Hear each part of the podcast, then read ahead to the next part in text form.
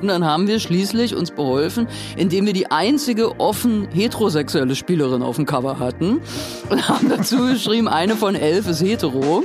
Und das war unser bis heute bestverkauftes Heft.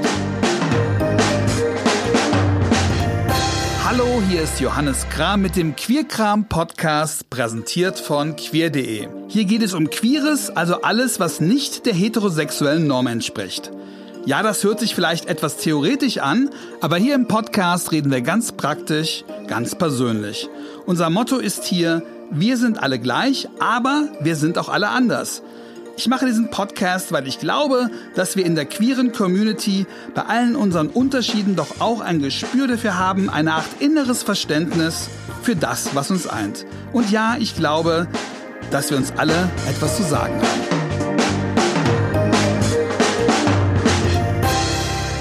Bei allem Schlechten, das Corona gerade anrichtet, gerade auch mit den Institutionen der queeren Community, Manuela Kai, die Buchautorin, Filmemacherin, Co-Verlegerin der Siegessäule und Chefredakteurin des lesbischen Magazins Elmec, hat gerade ein Wunder erlebt.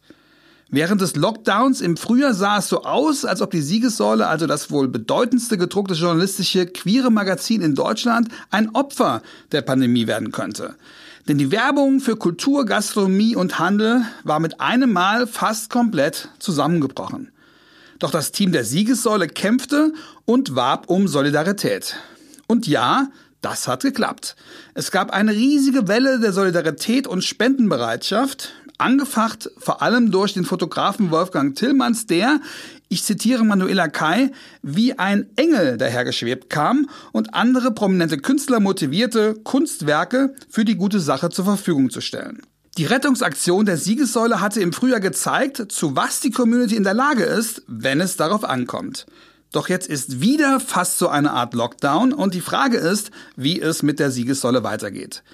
Manuela Kai, die auch den Dyke March, also die lesbische Demo im Vorfeld des CSD nach Deutschland brachte, ist auch jenseits ihres verlegerischen Engagements eine der lesbischen Stimmen des Landes.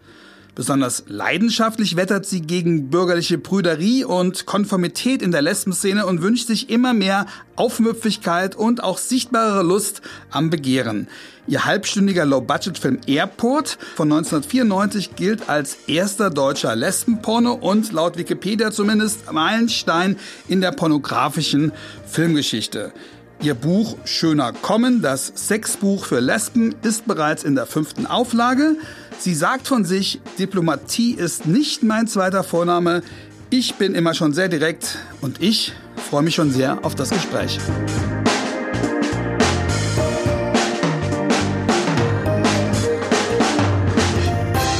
Hallo Manuela. Hallo Johannes. Bevor wir über die Siegessäule reden, würde ich gerne über die Elmerk reden, über die aktuelle Ausgabe. Die hat als Titelthema den, des Mythos Ex-Freundin.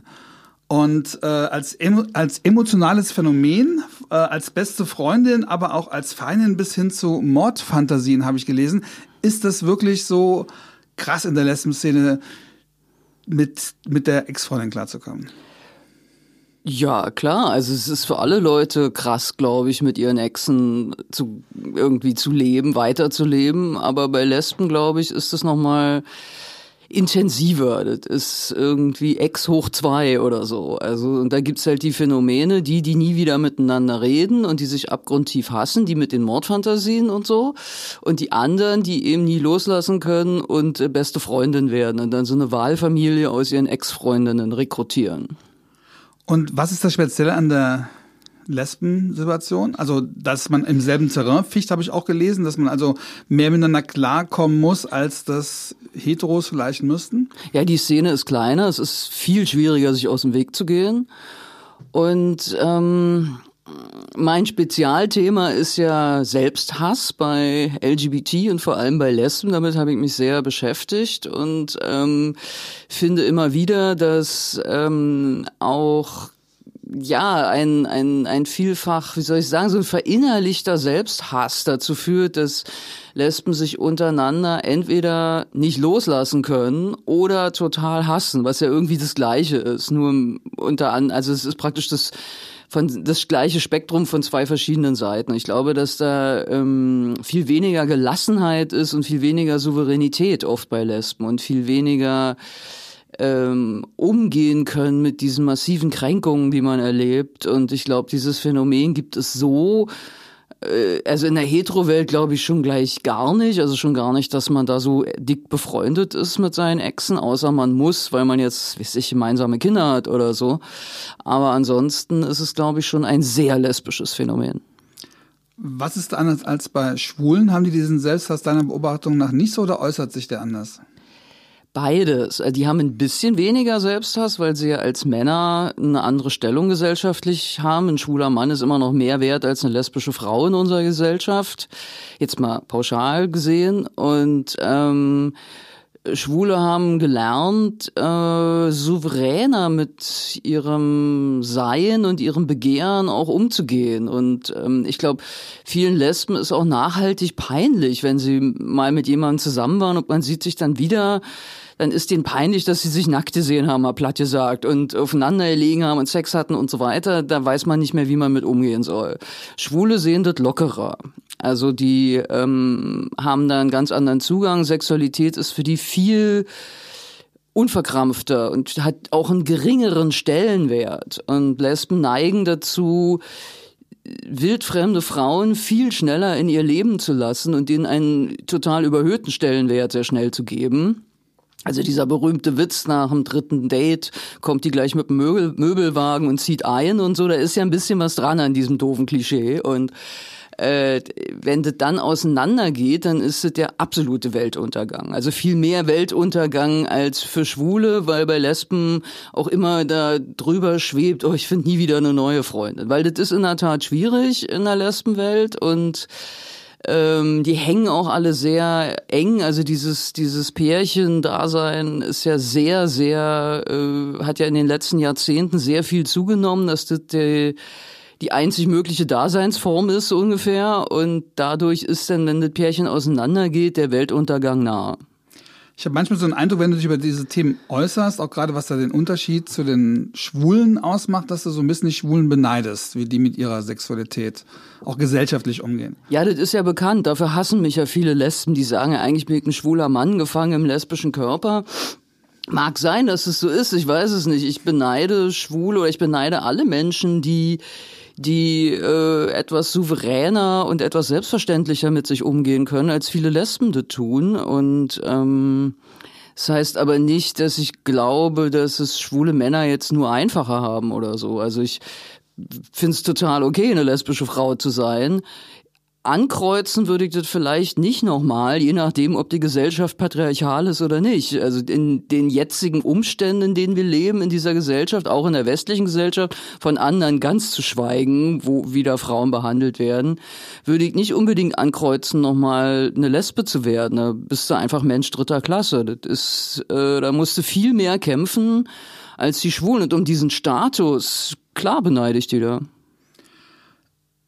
zu was führt denn das, dass du ähm, auch sauer bist auf Schwulen und sagst, werdet, werdet euch doch endlich mal bewusst, was ihr für auch Privilegien gegenüber uns Lesben habt? Oder ist das eher so eine, führt dich das dazu, dass du viele schwule Freundschaften hast, mit denen du, wo du vielleicht auch Sachen abguckst oder, oder wo du dich verbündest, auch politisch? Oder bist du eine von denen, die da eher negative Erfahrungen machen?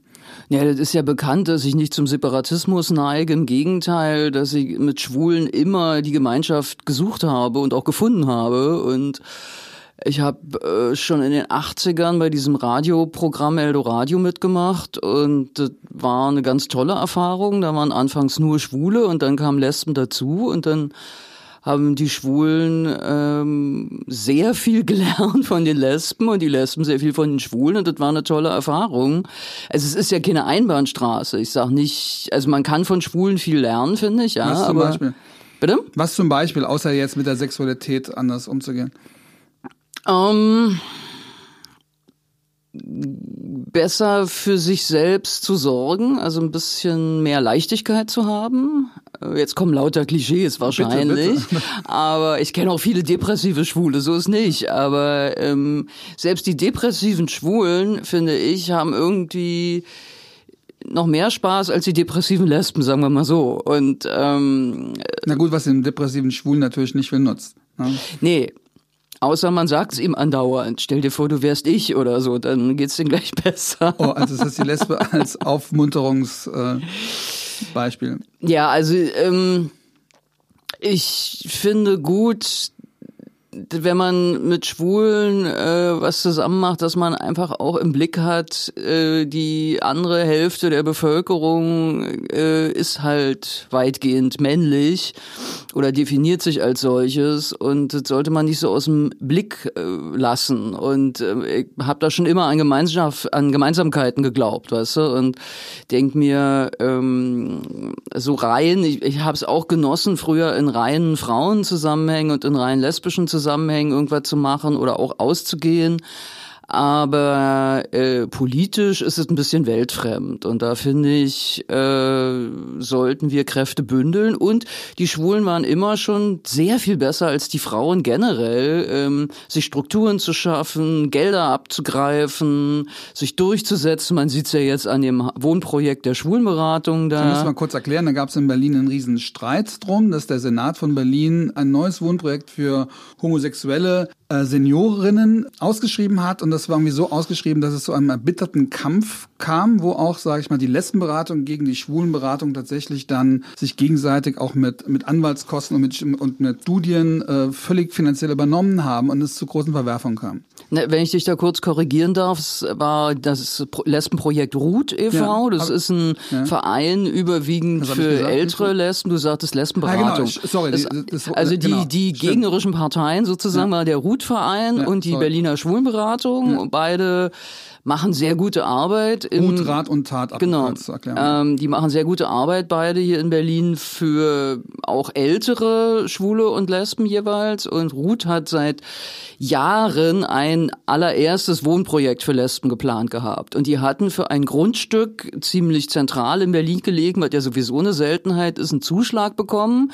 Die Schwulenberatung hatte sich auch darum beworben. Mhm.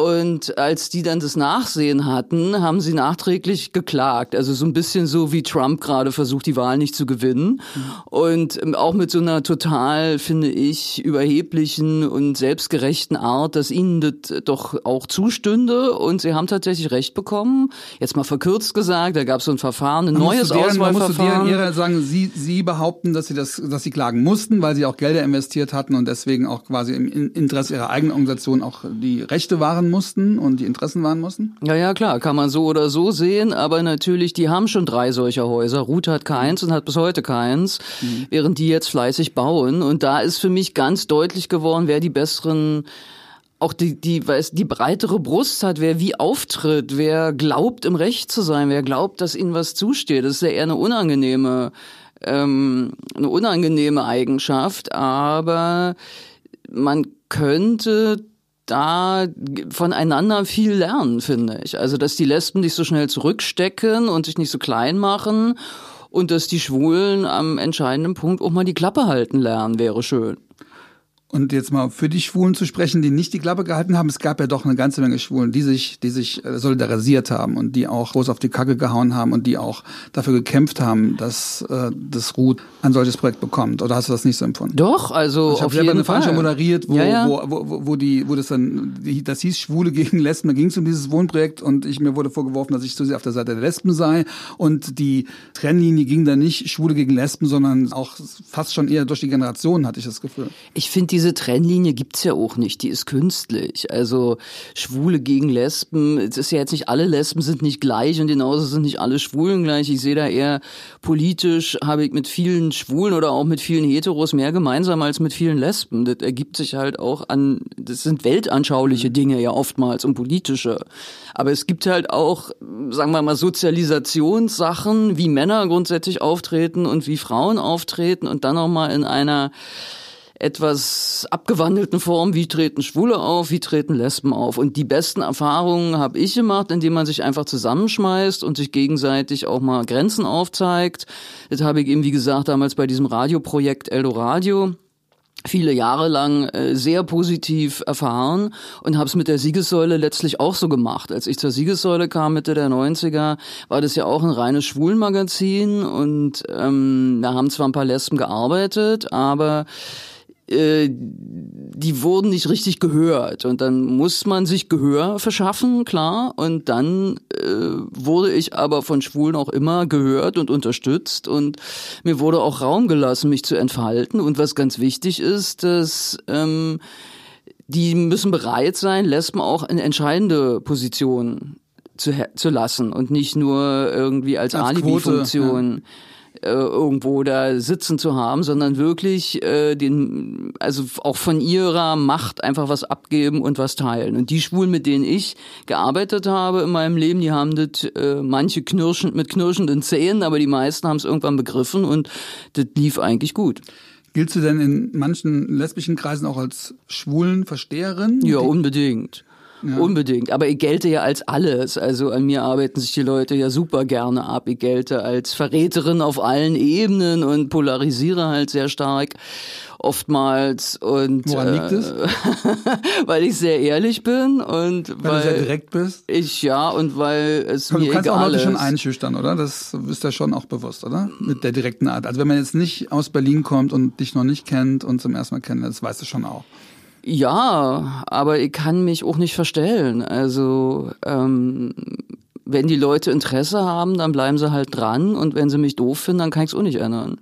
Und dieser Vorwurf der Schwulenversteherin, das ist ja auch was Politisches, dass, dass Frauen vielleicht versuchen sollten, Schwule auch aus gewissen Institutionen mehr rauszuhalten. Die, haben die Schwulen hatten lange die Macht gehabt und jetzt sollen sie mal ein bisschen kürzer treten. Das ist ja auch so die das, ja, wobei viele Schwule würden jetzt aufschreien, dass sie die Macht hatten. Also das wäre ja schön. Ja, aber das ist ja so gehen der Diskussion, beispielsweise Ja, aber erstmal haben die Hetero-Männer ja. die Macht. Ne? Ja. Wollen wir uns mal nicht schön reden. Und dann haben ein paar Schwule sich da Ho manche haben sich hochgekämpft, manche haben sich hochgeschleimt und ähm, jetzt sind sie an guten Positionen. Das ist ihnen auch zu wünschen. Ich neide ihnen das gar nicht. Aber ähm, sie haben auch viele Strukturen aufgebaut, die äh, jetzt auch gemeinsam mit Lesben und mit mit Queers aller Art genutzt werden können.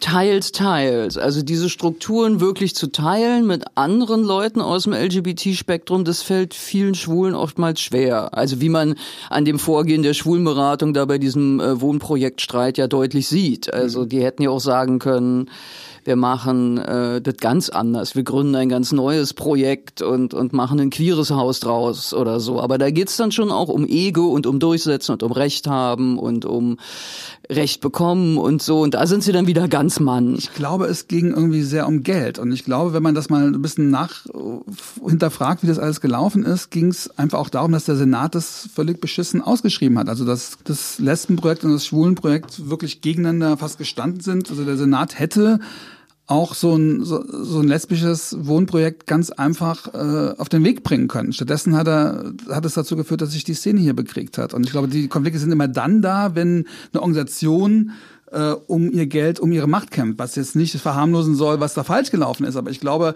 da ist auch noch ganz viel unnützes Ding oben drüber passiert. Da gebe ich dir recht, das war eine blöde Ausschreibung, das haben sie jetzt ja auch geändert. Das ist ein blödes Verfahren gewesen, sehr ungünstig und klar sind, mussten die dann gegeneinander antreten, aber nur weil der Senat sich blöde anstellt, muss sich die Schwulenberatung nicht so benehmen. Die hätten mhm. da drüber stehen können, die hätten sich anständig verhalten können, haben sie aber nicht. Mhm. So was lernen wir jetzt draus. Du hast ja mit der Siegessäule gezeigt, dass das geht. Das heißt, ihr seid ein queeres, äh, ein queeres Unternehmen, geführt von zwei lesbischen Frauen, wo aber das doch im Großen und Ganzen auch, sage ich mal, von der Macht her, von den Themen her funktioniert, sich das aufzuteilen, dass jeder Gehör findet, dass alle vorkommen oder mache ich mir das ein bisschen zu rosig. es kommt drauf an, wen du fragst. Also wir ähm, als Siegessäule Team intern sehen das sicher so. Ähm, nach außen hin ist ja unsere Arbeit sehr transparent, weil wir ja ein Medium machen. Also alle können lesen, was wir verzapfen, sowohl auf der Webseite als auch im Heft. Aber, aber wie es dazu kommt und wie Themen gefunden werden, das kann natürlich die Leserin der Leser nicht so einfach sein. Nee, das müssen die ja auch nicht wissen. Die müssen mit dem Ergebnis ja zufrieden sein. Nur das reicht ja. Ob wir uns darüber jetzt die Köpfe einschlagen oder das alle das smooth läuft, kann den Leserinnen egal sein. Die mm, sollen das Ergebnis nur gut finden. Schlagt ihr euch die Köpfe ein? Manchmal, klar. Also Und geht es das dann äh, ja schwul nicht. gegen lesbisch oder was sind da die Konfliktlinien? Ganz selten, ne. Also die Konfliktlinien sind auch da eher politischer Natur oder ja so Weltanschauungssachen und äh, wem wo, wo wem will man Recht geben, wo fühlt man sich hingezogen. Ähm, das wäre ja furchtbar, wenn wir uns die ganze Zeit alle einig sind. Harmonie äh, ist tödlich für Kreativität, wie man so schön sagt und äh, da muss auch mal diskutiert werden, da müssen auch mal die Fetzen fliegen, anders geht es gar nicht. Aber vielen Institutionen scheint es ja nicht so gut zu klappen mit Schwulen und Lesben auf so einer, auf so einer Ebene. Was macht ihr denn anders oder funktioniert es nur, wenn zwei Frauen die Chefinnen sind? Könnte mich jetzt natürlich zurücklehnen und sagen, klar, mit zwei lesbischen Frauen klappt es einfach an der Spitze. Ähm, Ansonsten hängt es immer davon ab, wie viel Durchhaltevermögen man hat. Und äh, dass man sich zuhört und auch andere stehen lässt, auch wenn sie zum Teil unerträgliches Zeug reden oder weiß ich, eine Partei wählen, die du selber nicht wählst. Da müssen wir in der Szene auch mal aushalten. Und ich glaube, da gibt's große Defizite in der ganzen LGBT-Community. Viele verwechseln diese Community mit einer Partei und glauben, mhm. es gibt so eine Linie und wer davon abweicht, ist, ist ein Verräter. Und mhm. ich glaube, in der Siegessäule haben wir über viele Jahrzehnte gelernt, ähm, dass es eigentlich alles möglich ist. Also natürlich gibt's Grenzen, aber wir kommen Wo liegen die Grenzen? Also eine Alice Weidel würdet ihr nicht interviewen. So, Doch, würden wir vielleicht auch. Also das, liegt, das Gute an dem Medium ist ja, wir sind ja kein, kein äh, wie sagt man so schön, kein, kein Sprachrohr in dem Sinne für andere Leute. Wir können ja kritische Fragen stellen. Wir können ja. Was sind denn Grenzen dann zum Beispiel? Ähm, also jetzt intern natürlich, wenn jetzt jemand überzeugter AfD-Wähler, Wählerin wäre, würde, glaube ich, sagen, du musst den Verlag leider verlassen, das geht nicht. Ähm, aber äh, Abtreibung. Wenn jemand sa sagt, ich bin äh, für schärfere Abtreibungsgesetzgeber. Schwierige Frage. Abtreibung ist nicht so unser Thema. Da setzen wir uns relativ selten äh, Aber geht's ja auseinander. Aber wir begreifen uns schon als feministisch. Eben. Und das ist eigentlich unvereinbar mit jeder feministischer Position. Also da gab's irgendwie noch nie äh, irgendwelchen Stress deshalb. Aber ich äh, wäre bereit, äh, das auszudiskutieren und auch dem Raum zu geben, auch im Heft Dinge zur Disposition zu stellen und den, den Leserinnen praktisch zu überlassen, wie sie dazu stehen. Also äh, wir machen ja keine Propaganda. Wir machen äh, Journalismus. Das ist ein großer Unterschied. Also wir beziehen äh, die Menschen, die das lesen, als denkende Wesen mit ein. Die sollen sich selber eine Meinung bilden. Wir machen Angebote und da ist eine Menge möglich, aber natürlich äh, gibt's auch viel Kritik. Also die Siegessäule steht ja ständig in der Kritik, die Leute regen sich ständig darüber auf. Das ist auch gut Das ist so. ein das- gutes Zeichen. ja, das heißt, sie lesen es aufmerksam. Und vielen Menschen passt alles Mögliche nicht. Also um ganz, ganz simpel anzufangen, äh, vielen passt halt nicht, dass da überhaupt was nicht Schwules drin vorkommt.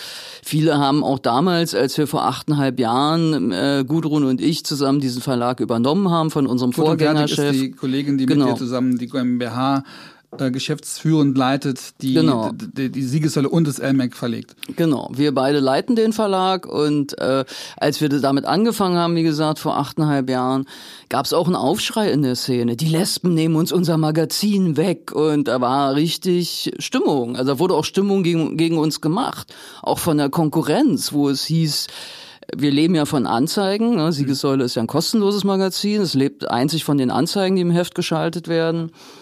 Und da hieß es auch von einigen Seiten, ihr wollt doch den scheiß Lesben jetzt nicht euer Geld geben. Und äh, da merkst du natürlich, woher der Wind weht. Und Es gibt auch heute noch äh, Leute, die sagen, nee, also seit die Siegessäule von so Lesben gemacht wird, ist ja alles scheiße und da geht's jetzt nur noch um Titten und Mösen und so weiter. Was natürlich Bullshit ist, weil ich habe die Siegessäule als Chefredakteurin seit 1996 gemacht. Und, und da war sie schon nicht mehr schwul, ne? Genau, und wenn die mir sagen, früher war die inhaltlicher viel besser, dann habe ich gesagt, ja, ich habe doch die Inhalte gemacht, was willst du eigentlich? Ja?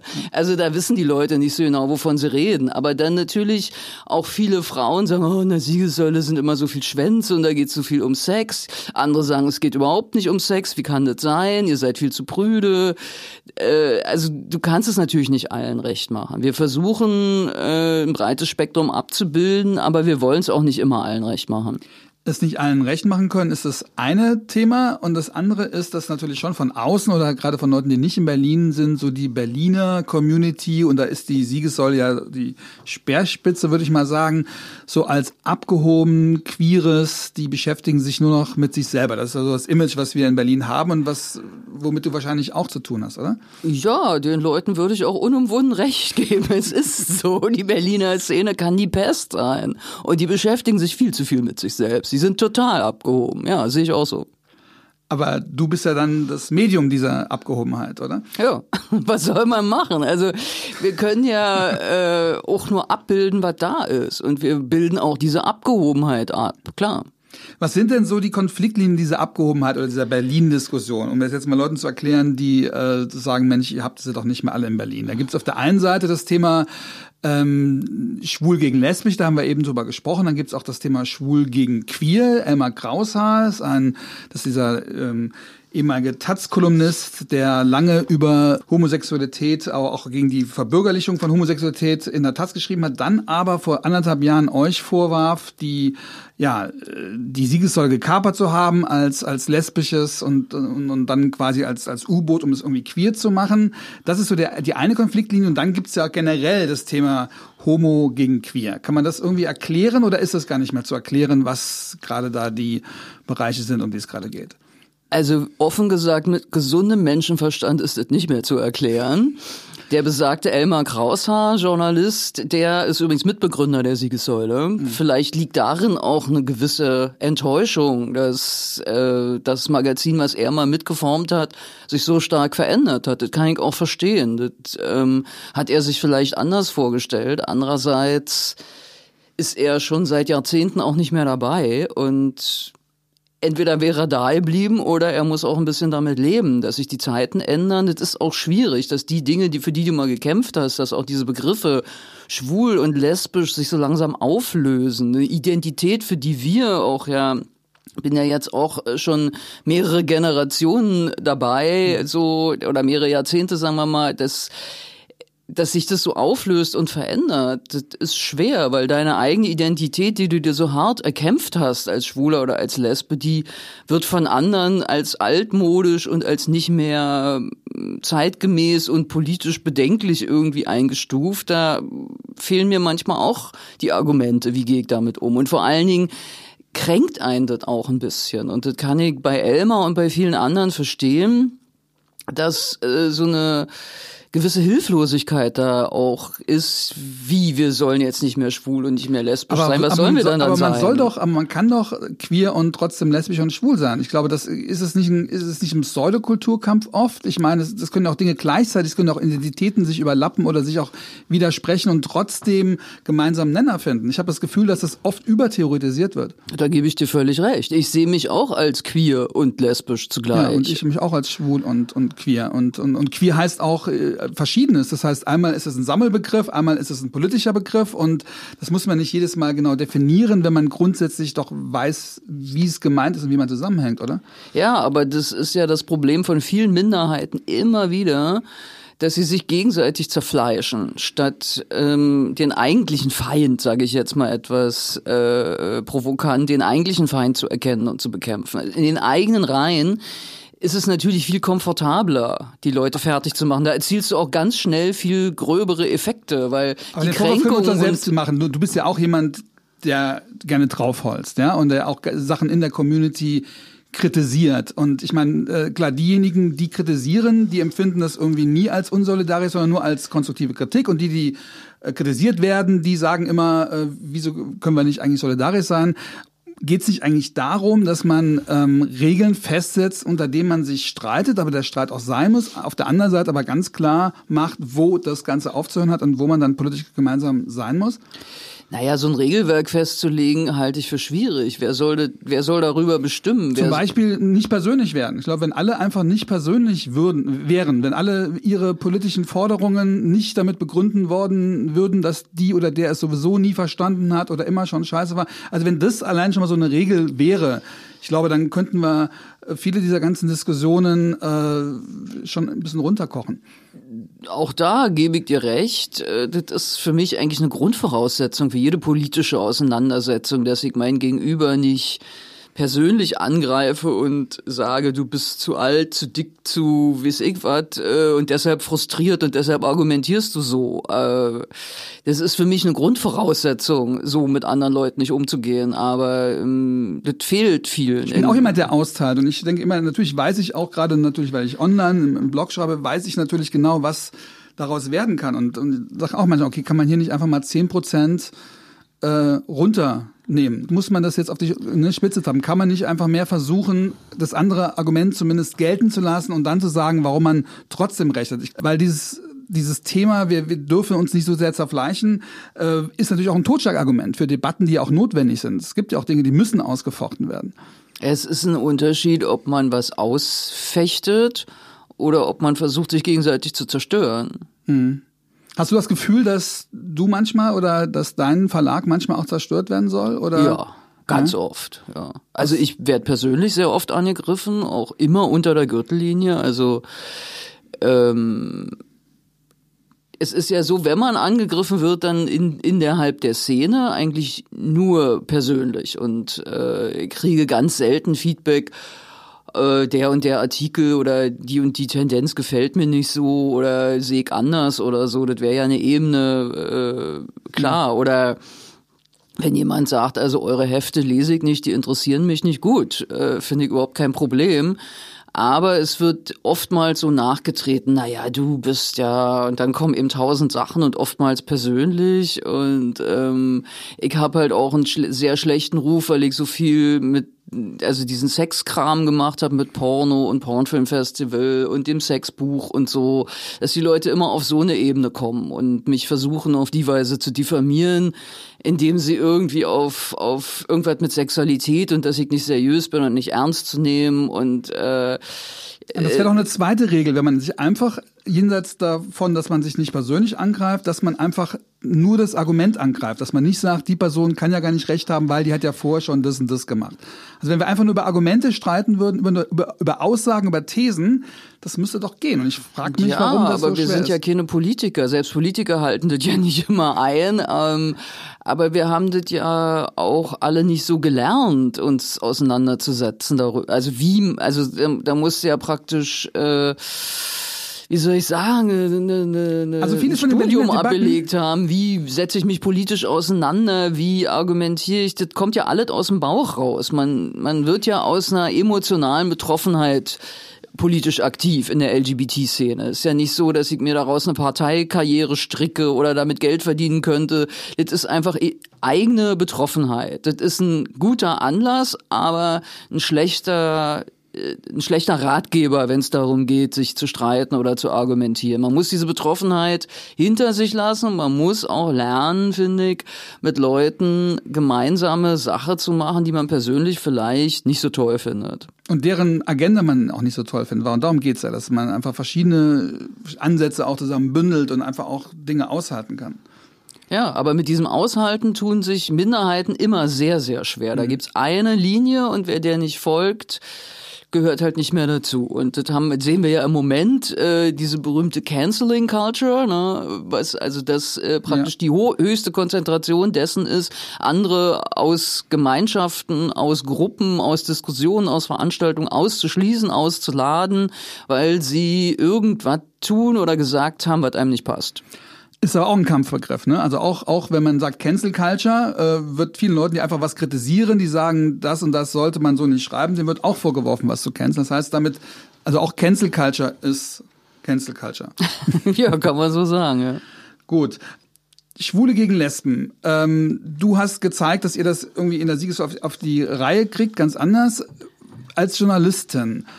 Wo sind die Themen, also ja, wie kriegt man als Lesbe ein Gespür für schwule Themen? Was sind so die Hauptunterschiede, wenn man an schwule oder Lesben-Themen rangeht? Du hast auch lange für die Siegessäule gearbeitet, als sie noch nicht so queer, noch nicht so schwul-lesbisch, sondern aus einer schwulen Tradition rauskam. Was hast du da über schwule Themen gelernt, im Gegensatz zu Lesben-Themen? Schwule sind viel mehr bereit, ähm, sich öffentlich zu machen. Was als Journalistin natürlich toll ist. Also im Gegensatz zu Lesben, es ist immer noch, auch wenn wir für LMAC äh, Interviewpartnerinnen und so suchen, es ist wahnsinnig schwer, Lesben dazu zu bekommen, öffentlich, auch mit ihrem Gesicht zum Beispiel und mit ihrem echten Namen für irgendwas zu stehen. Also egal, ob sie eine Funktion haben oder wir irgendwas machen wollen über die erfolgreiche Lesbe von nebenan und so, das ist viel, viel schwieriger. Ich meine, Frauen sind generell eben, da kommen wir wieder auf den großen Unterschied zwischen Männern und Frauen. Frauen sind generell nicht so gerne im Mittelpunkt, im Licht der Öffentlichkeit, im Fokus und stellen sich nicht so gerne dar. Und da werden wieder alle Klischees bedient. Schwule sind Selbstdarsteller, äh, Lesben ducken sich ab. Das ist ein blödes Klischee, aber leider, leider, gerade auch aus meiner journalistischen Praxis, muss ich sagen, äh, stimmt. Und es war toll, mit Schwulen äh, zu reden, man kann die fotografieren und die haben nichts dagegen, äh, erzählen einem alles, auch naja, intimste auch nur, Details. Die, auch, ja, aber es gibt da gibt's auch andere, muss ich jetzt mal sagen. Da gibt es auch welche, die wirklich sehr scheu sind und vielleicht man, nimmt man auch mal gerne die. Deswegen sind ja auch bestimmte Schwule auch mehr in den Medien als. Andere. Also scheue Schwule sind meiner Ansicht nach wirklich Mangelware. Gibt's ganz selten. Echt? Ja. Also ist meine Erfahrung. Es gibt sicherlich welche, aber halt weniger. Ja. Hm? Weil die sich halt auch nicht aufdrängen, Schwule. Ja, aber äh, wenn du äh, irgendwo hingehst, selbst sagen wir mal ganz blöd auf eine Party, wir erinnern uns, als es noch Partys gab, irgendwann in einem früheren Leben, äh, wenn man da jetzt zehn Schwule fragt, halt, wir machen eine Umfrage für die Siegessäule, wie findest du, wie ist die neueste Regelung vom Senat oder so, da werden dir würde ich mal sagen, neun von zehn Schwulen eine Antwort geben. Mhm. Und können wir dann noch ein Foto von dir machen? Ja, klar, ich bin XY, arbeite da und da und finde dies und das. Wenn du das bei Lesben machst, sagen dir neun von zehn, nein, möchte ich nicht. Das ist meine Erfahrung. Und es liegt, weil Frauen so sind oder Frauen so gemacht werden. Das ist natürlich jetzt eine Grundsatzfrage. Mm, ja, weil Frauen generell viel mehr hadern mit, ähm, ja, wer bin ich denn jetzt schon, um meine Meinung kundzutun? Männer haben da so ein ganz unverkrampftes, oftmals auch für mich unverständliches äh, Selbstbewusstsein. Das kennen wir ja alle, wie Männer so auftreten, wo man denkt, also wenn ich du wäre, ich würde mir einen Sack über den Kopf ziehen, aber nein, die fühlen sich schön, die fühlen sich super, die fühlen sich äh, äh, berufen, ihre Meinung zu äußern, sich darzustellen. Und äh, ich finde es nicht immer gut, ich finde es oft lästig, bis hin zu übergriffig oder unangenehm, aber irgendwie kommen sie damit natürlich weiter, als sich abzuducken. Und ähm, es wäre schön, wenn man da irgendwie einen Weg äh, finden könnte, nicht so selbstherrlich wie manche Männer aufzutreten, aber trotzdem sichtbar zu werden. Also dieses große Thema, was wir jetzt überall haben, diese lesbische Sichtbarkeit, die es nicht gibt. Mhm. Ja, äh, warum diskutiert man überhaupt über lesbische Sichtbarkeit? Mich fragen immer mal viele Leute, was ist denn das, wieso lesbische Sichtbarkeit? man kann, man, das, ja. man kann das nur nur in Relation sehen zu äh, der Sichtbarkeit von anderen gesellschaftlichen Gruppierungen. Also sowas wie schwule Sichtbarkeit, den Begriff gibt's gar nicht, weil Schwule sind einfach sichtbar, Punkt. Wenn auch nicht alle. Manche möchten nicht sichtbar sein, wie du sagst, aber die meisten schon. Und sie sind einfach, viele sind einfach sichtbar in der Öffentlichkeit. Und Deshalb wird so ein Begriff wie schwule Sichtbarkeit überhaupt nicht diskutiert. Das ist überhaupt kein Thema. Lesbische Sichtbarkeit ist ein Thema, weil sie unsichtbar sind. Weil sie unsichtbar gemacht werden oder dazu gemacht werden, sich selber unsichtbar zu machen. Ich finde, ein schönes Beispiel ist dafür der Fußball. Das ist auch ein Thema, über das du auch dich öfter schon mal geäußert hast, oder was auch in der LMAC öfter vorkommt. Im Fußball ist es ja so, dass man sich wünschen würde, es gäbe mal einen Schwulen, im Profifußball gibt es allerdings ganz, ganz viele Lesben, nur die spielen keine Rolle. Das heißt, wir haben das Problem genau umgekehrt, dass es beim Profifußball bei Schwulen total wichtig wäre. Und wenn mal einer da wäre und bei Lesben ist die, es gibt ja geoutete Lesben. Ganz wenige. Also das sehe ich anders Echt? beim Fußball. Ganz anders, weil Fußball ist ein Lesbensport. Da werden Eben. jetzt alle Heteros aufschreien äh, weil es sich natürlich auch aber ändert. Es gibt sage, auch heterosexuelle Frauen, die Fußball spielen, ja. jede Menge, aber es gibt überproportional viele Lesben, die Fußball spielen, auch heute noch, auch im Nachwuchs. Und dafür, dass es ein Lesbensport ist, sind da so wenig Lesben sichtbar, dass es ein Skandal ist. Das ist eigentlich das, was ich sagen wollte. Auch die Geouteten sind da nicht sichtbar. Auch über die geouteten Lesben im Fußball wird ja nicht gesprochen in der Berichterstattung. Ja, aber ähm, es gibt in Deutschland äh, keine offenen Lesben zum Beispiel in der Nationalmannschaft. Das ist ein Skandal. Du guckst jetzt äh, skeptisch, aber es ist tatsächlich so. Du glaubst nicht, was wir für Spießrouten hier laufen sind äh, auf der Suche nach Interviewpartnerinnen. Äh, ich kann gerne erzählen, dass wir, ähm, als die Frauenfußballweltmeisterschaft 2011 in Deutschland war, wollten wir mit Elmec hatten wir das als Titelthema, weil Fußball eben ein ganz wichtiges Thema für Lesben ist. Nicht jetzt nur aktiv als Sport, sondern weil Fußball nun mal gesellschaftlich in Deutschland eine Riesenrolle spielt. Und der, der Sport Nummer eins ist die Freizeitbeschäftigung Nummer eins in Deutschland. Und wenn da ganz viele Lesben mitmischen, ist das ein ganz wichtiges Thema. Und dachten wir, okay, wir machen das zum Thema und nehmen irgendeine Spielerin aufs Cover.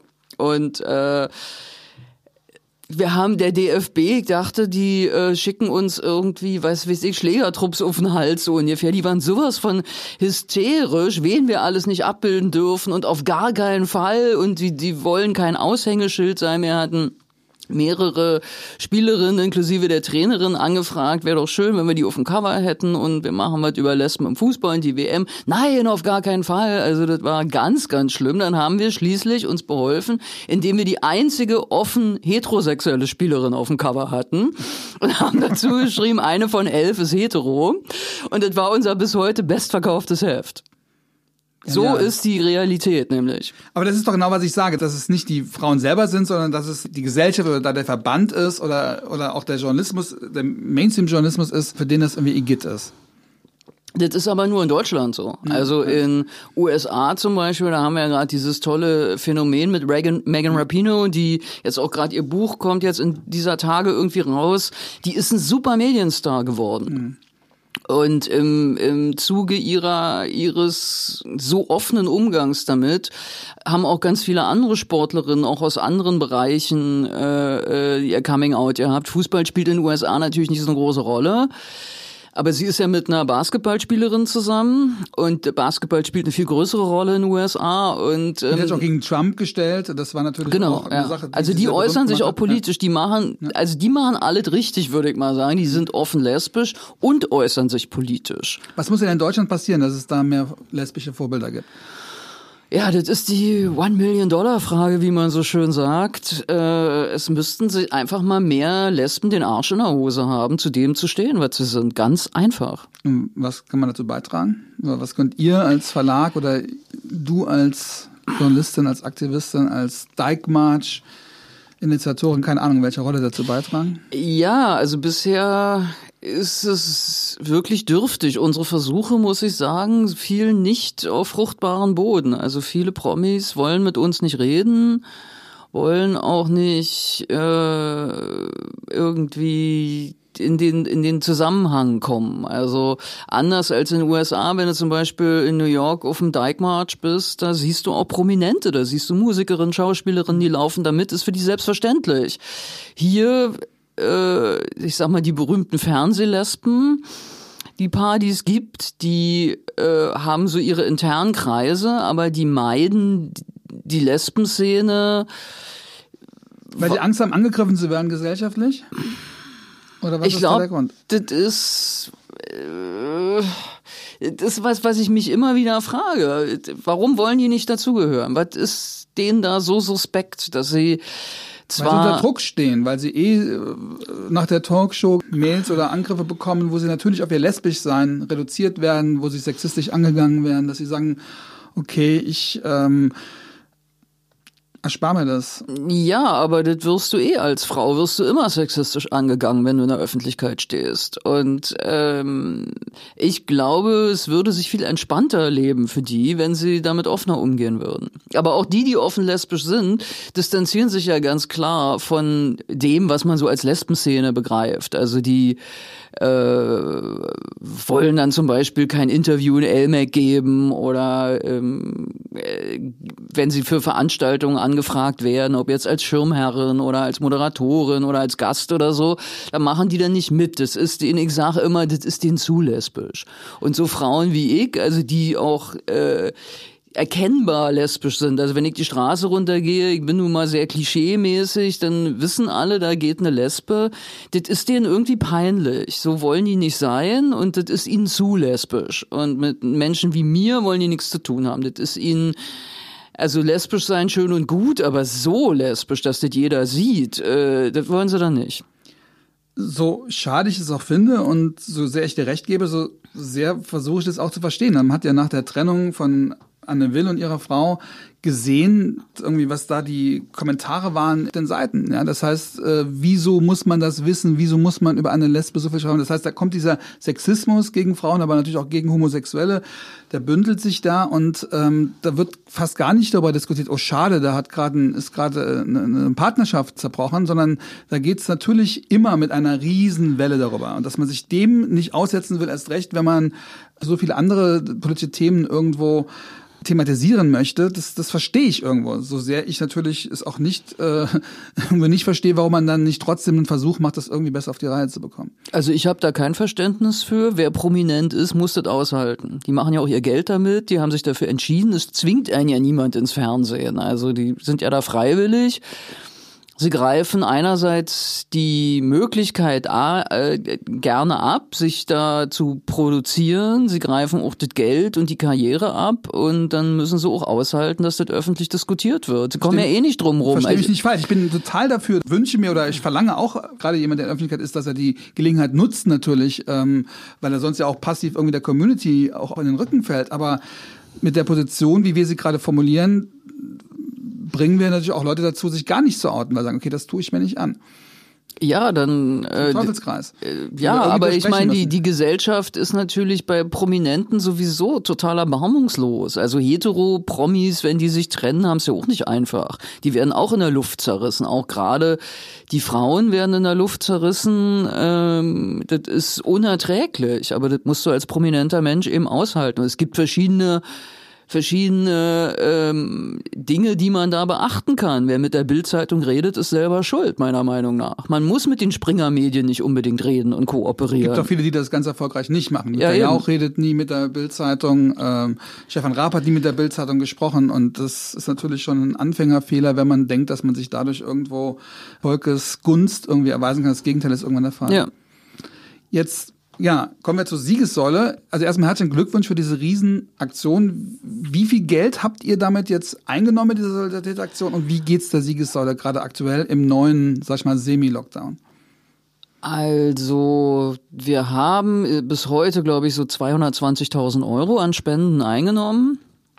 Davon sind äh, ungefähr ein Drittel einfach so äh, nach unserem Spendenaufruf uns praktisch überwiesen worden. Das ist ganz toll. Die Leute wollten gar nichts dafür haben. Die wollten uns einfach nur unterstützen. Wir haben ganz tolle E-Mails und Nachrichten bekommen, wie wichtig wir für Leute sind, aus verschiedensten Gründen. Ähm, die anderen zwei Drittel kamen tatsächlich über diese Kunstaktion, äh, die, wie ja schon erwähnt, von Wolfgang Tillmanns sehr stark unterstützt wurde. Der hat äh, Künstlerinnen, Kollegen äh, zusammengetragen und als Dankeschön für Spenden gab es dann diese Kunst. Dr. Tillmans ist einer der weltbekanntesten Fotografen, das heißt, die Werke kosten richtig viel Geld und die hattet ihr teilweise zur Verfügung, um sie, wie lief das, zu versteigern oder einfach Nee, na, das war, wie man das heute so macht, auf so einer Spendenplattform, in dem Fall Start Next, die uns auch sehr unterstützt haben, muss man sagen. Und ähm, wir hatten bis dahin zu Wolfgang Tillmanns persönlich eigentlich gar keinen Kontakt. Das war eine ganz lustige Geschichte. Unser äh, Computernetzwerk-Mensch der Markus Bayer, kann man ja ruhig mal sagen, der ist nämlich der eigentliche Held. Der hat uns gesagt, Mensch, äh, jetzt ist doch scheiße hier mit Corona und euren Anzeigen, äh, Rückgängen. Ich mache übrigens bei Wolfgang Tillmanns auch das Computernetzwerk. Und soll ich den nicht mal fragen, ob der euch irgendwie unterstützen kann? Und dann habe ich gesagt, ja gerne, frag den.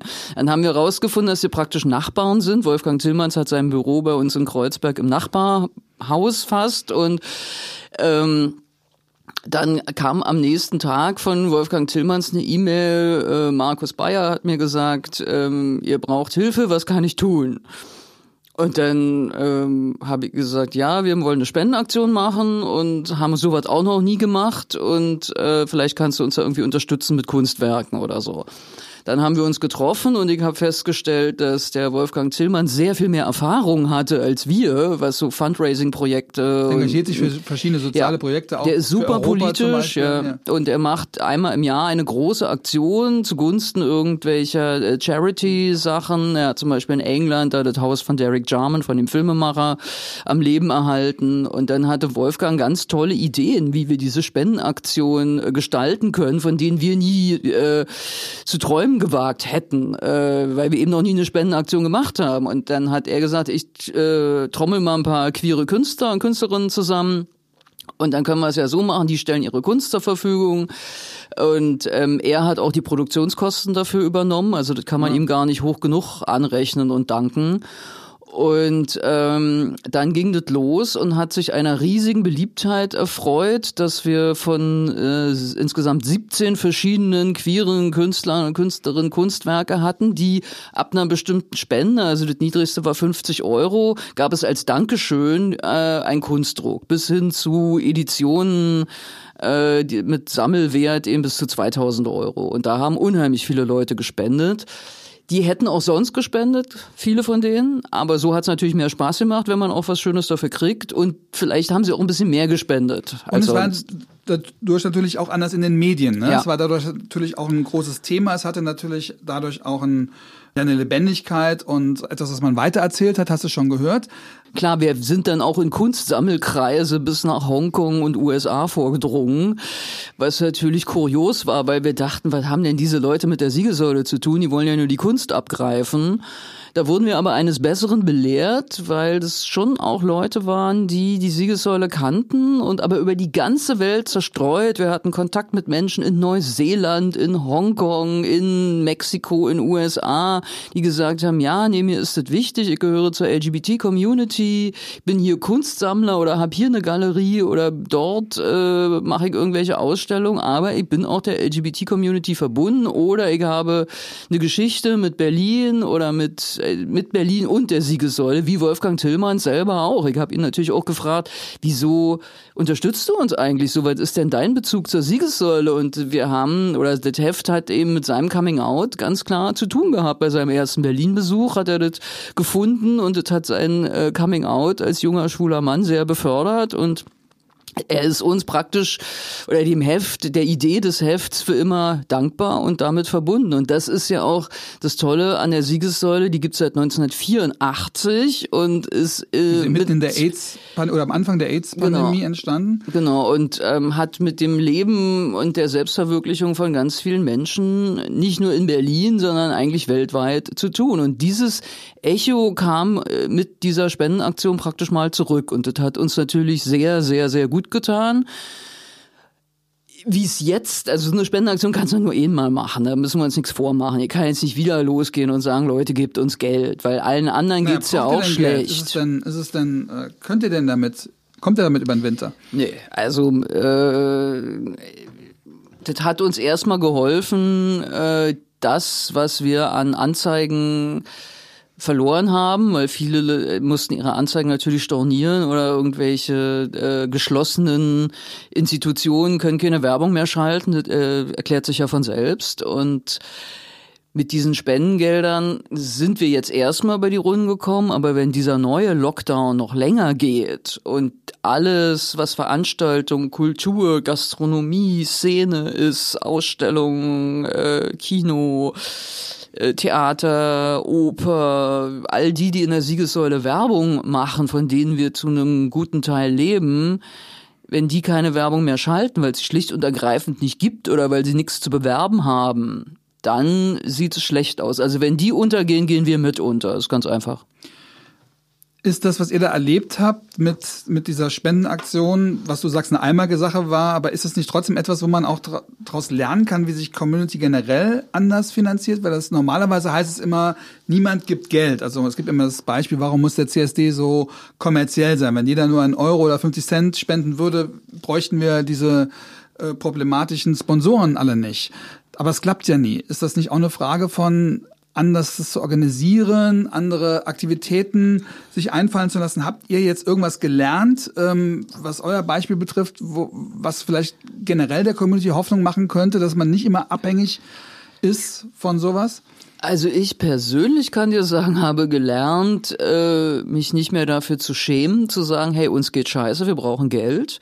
Damit hat die große Schwierigkeiten, offen gesagt. Ähm, Als Geschäftsfrau. Weil nee, auch, auch mit als Scheitern zu tun hat, oder? Ein bisschen, aber auch sonst so. Äh, hat vielleicht auch mit meiner Persönlichkeit zu tun, dass ich äh, ungerne zugebe, wenn ich Unterstützung brauche und ähm, äh, mich auch nicht traue, jetzt Leute um Geld direkt zu fragen. Das ist mir unangenehm und wenn dann Leute gesagt haben, ey, wieso? Ich lese euer Heft seit zehn Jahren kostenlos, kostenlos. jetzt kann ich auch mal was zurückgeben, da wäre ich nie drauf gekommen, das so darzustellen und Leuten zu sagen, hey, gib doch mal was zurück. Äh, das war eine tolle Erfahrung und ähm, das hat uns, glaube ich, als, als Team und Verlag auch sehr viel Kraft gegeben.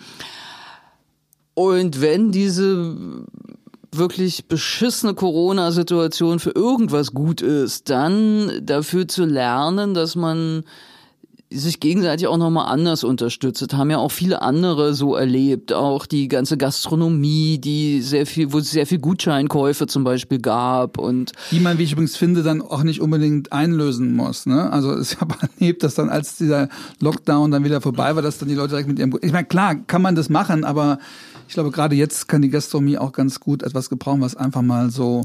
Ja, auf jeden Fall. Aber das gibt es. Ja. Es gibt es und dass die Leute sagen, jetzt müssen wir dahin, jetzt äh, gehen wir dahin, jetzt unterstützen wir das, jetzt ja. gehe ich erst recht ins Kino oder ins Theater oder in die Kneipe oder auch dieses Außerhausverkauf, dass die Leute sagen, ach, ich hol mir da was, dann haben die auch was davon. Also, dass man dass man den Geldfluss stärker beobachtet und dass ja, man dass vielleicht man nicht bei Geld Amazon redet, alles ja? bestellt, sondern äh, ja, das sowieso, aber dass man generell, ich rede jetzt wirklich davon, also von CSD bis zum Schwutz bis euch.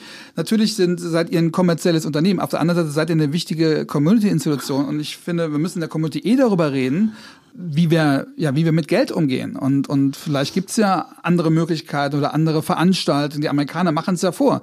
Ja, also ich finde auch, es ist ein Problem, dass wir viele Institutionen auch, auch vom Staat abhängig sind, wo ich denke, wo ich mir auch da mehr wünschen würde, die hätten mehr unabhängige Möglichkeiten aus der Community. Ja, das wünsche ich mir auch. Ich finde auch, da kann man von Amerika, was jetzt gerade im Moment ein bisschen ein schwieriges Beispiel ist, weil wir alle ja mit Horror nach Amerika blicken, aber ähm, dort ist in, in, so einem, die haben ja ein ganz unverkrampftes Verhältnis zu Geld und Kapitalismus in den USA und das ist gut und schlecht zugleich. Und da habe ich gelernt, dass es durchaus okay ist, ähm, irgendwie Leute mit Geld einzuladen zu irgendwann und zu sagen, jeder gibt jetzt ein Tausi und dafür findet dann Event X statt. Also so machen das die schwul-lesbischen Filmfestivals in den USA, so machen es auch die, die, die Pride, wobei die ja auch sehr überkommerzialisiert sind mittlerweile. Aber so dieses Fundraising in diesem Sinne, wie es in den USA betrieben wird, davon sind wir ja Lichtjahre das entfernt die, die in Deutschland. Die Geld haben, dass man an die rankommt. Ich habe ja. das Gefühl, in der deutschen Community kommt man gar nicht an die ran. Ihr seid offensichtlich an Leute rangekommen, die normalerweise gar, gar, gar nicht wissen, wie sie mit ihrem Geld etwas Positives machen sollen. Ja, das hat natürlich damit zu tun, dass Deutsche sowieso so einen piefigen Umgang mit Geld haben. Und ähm, ich glaube, dass äh, auch sehr viel mehr Geiz in Deutschland ist. Leute, die Geld haben, ah, haben Geld, weil sie geizig sind. Es gibt eine, also die deutsche Gesellschaft ist sehr spendenbereit, mehr als andere Gesellschaften, aber ich glaube, wir als Community haben es noch nicht geschafft, da irgendwelche Organisationsformen oder irgendwelche Veranstaltungsformen zu machen, äh, jenseits von irgendwelchen AIDS-Skalas oder so, ja, aber die darüber hinausgehen und wirklich substanziell die Szene unterstützen. Ja, diese, das haben, diese Kultur ist gar nicht da. Das, mhm. da, aber es ist auch, das fängt damit an, dass wir gar nicht wissen, wer sind denn die Leute mit Geld. Also da gibt's nur ganz wenige. Ihr wisst es ja jetzt. Von, von denen man das weiß und ähm, das äh, dass man sich dann traut, auch auf die zuzugehen und zu sagen, hier, hör mal, äh, gib mal. Äh, das ist schwer. Also das fällt mir auch schwer. Aber ich hatte auch das Gefühl, es haben jetzt bei im Rahmen der Spendenaktion haben sich Leute regelrecht gefreut, mal Geld geben zu können. Das war für mich auch eine ganz neue Erfahrung. Aber wie man jetzt auf die Leute wirklich zugeht, ohne sie überzustrapazieren und zu sagen, also hier äh, reiche schwule Person XY, jetzt gibt mal Geld für den CSD und fürs Schwutz und für die Siegessäule und noch fürs, weiß ich nicht, äh, Straßenfest und dann noch für die und die Kneipe. Wir genau, hängen alle am Tropf hier. Das wäre natürlich, da müssen wir eine Kultur Kultur erstmal entwickeln. Wie macht man das geschmackvoll? Aber wäre das nicht schön, wenn wir das mal, wenn wir über sowas Sachen mal nachdenken nach Corona, wie man aus euren Erfahrungen und den Erfahrungen, dass viele Sachen jetzt wirklich am, ähm, ja, Du, ich glaube, wir müssen während Corona darüber nachdenken, ja. weil danach ist zu spät. Ja. Also wir müssen jetzt anfangen, uns darüber Gedanken zu machen und wie das so üblich ist, rennen jetzt alle hier in Berlin zum Senat oder in ganz Deutschland halt zur Regierung und sagen, hier, wir brauchen Förderprogramme, wir brauchen Unterstützung. Das ist auch richtig, äh, finde ich auch, weil wir Deutschland, Deutschland ja. ist ein reiches Land, ähm, mhm. das geht. Aber wir müssen auch, und zwar jetzt schon lernen, dass wir einzeln verantwortlich sind. Das, das haben jetzt viele Leute auch begriffen, dass ähm, jedes Bier, was ich in einer Homo-Kneipe trinke, hilft denen. Da müssen auch mal die Lesben stärker von ihrem Sofa runterkommen und sehen, dass die Infrastruktur, die existiert nur, wenn man sie finanziell unterstützt. Solange wir im Kapitalismus leben, ist das erstmal so. Und auch wollen wir ja nicht, dass äh, jetzt Medien und alles vom Staat finanziert wird. Genau. Also ist, das macht mir große Sorge. Also jetzt diese Spendenaktion der Siegessäule hat gezeigt, wir haben uns von den Leuten, die uns unterstützen, letztlich von unseren Leserinnen und Lesern unterstützen lassen. Das ist für ein Medium okay und normal und da habe ich auch keine moralischen Bedenken. Wenn wir jetzt sagen würden, Siegessäule lebt vom Staat, dann ist es mit unserer journalistischen Unabhängigkeit natürlich dahin. Also wir nehmen auch gerne mal irgendein Förderprogramm zur, wie es jetzt Digitalisierung oder so in Anspruch oder wenn wir Arbeitsplätze schaffen oder so, aber natürlich musst du als Medium unabhängig sein und du musst, finde ich, auch auch als CSD und äh, solche Institutionen müssen kritisch, politisch kritisch und unabhängig bleiben und können sich nicht vom Staat finanzieren lassen. Ich könnte es nicht schöner sagen. Liebe Manuela, vielen, vielen Dank für das Gespräch und ich hoffe, dass ihr auch viel Unterstützung über den Winter jetzt noch erfahren werdet. Vielen Dank, dass ihr zugehört habt. Wenn ihr es noch nicht gemacht habt, bitte abonniert diesen Podcast. Jetzt gerne, damit ihr mit uns verbunden bleibt. Und ja, alles Gute, Manuela. Bis bald. Ja, danke schön.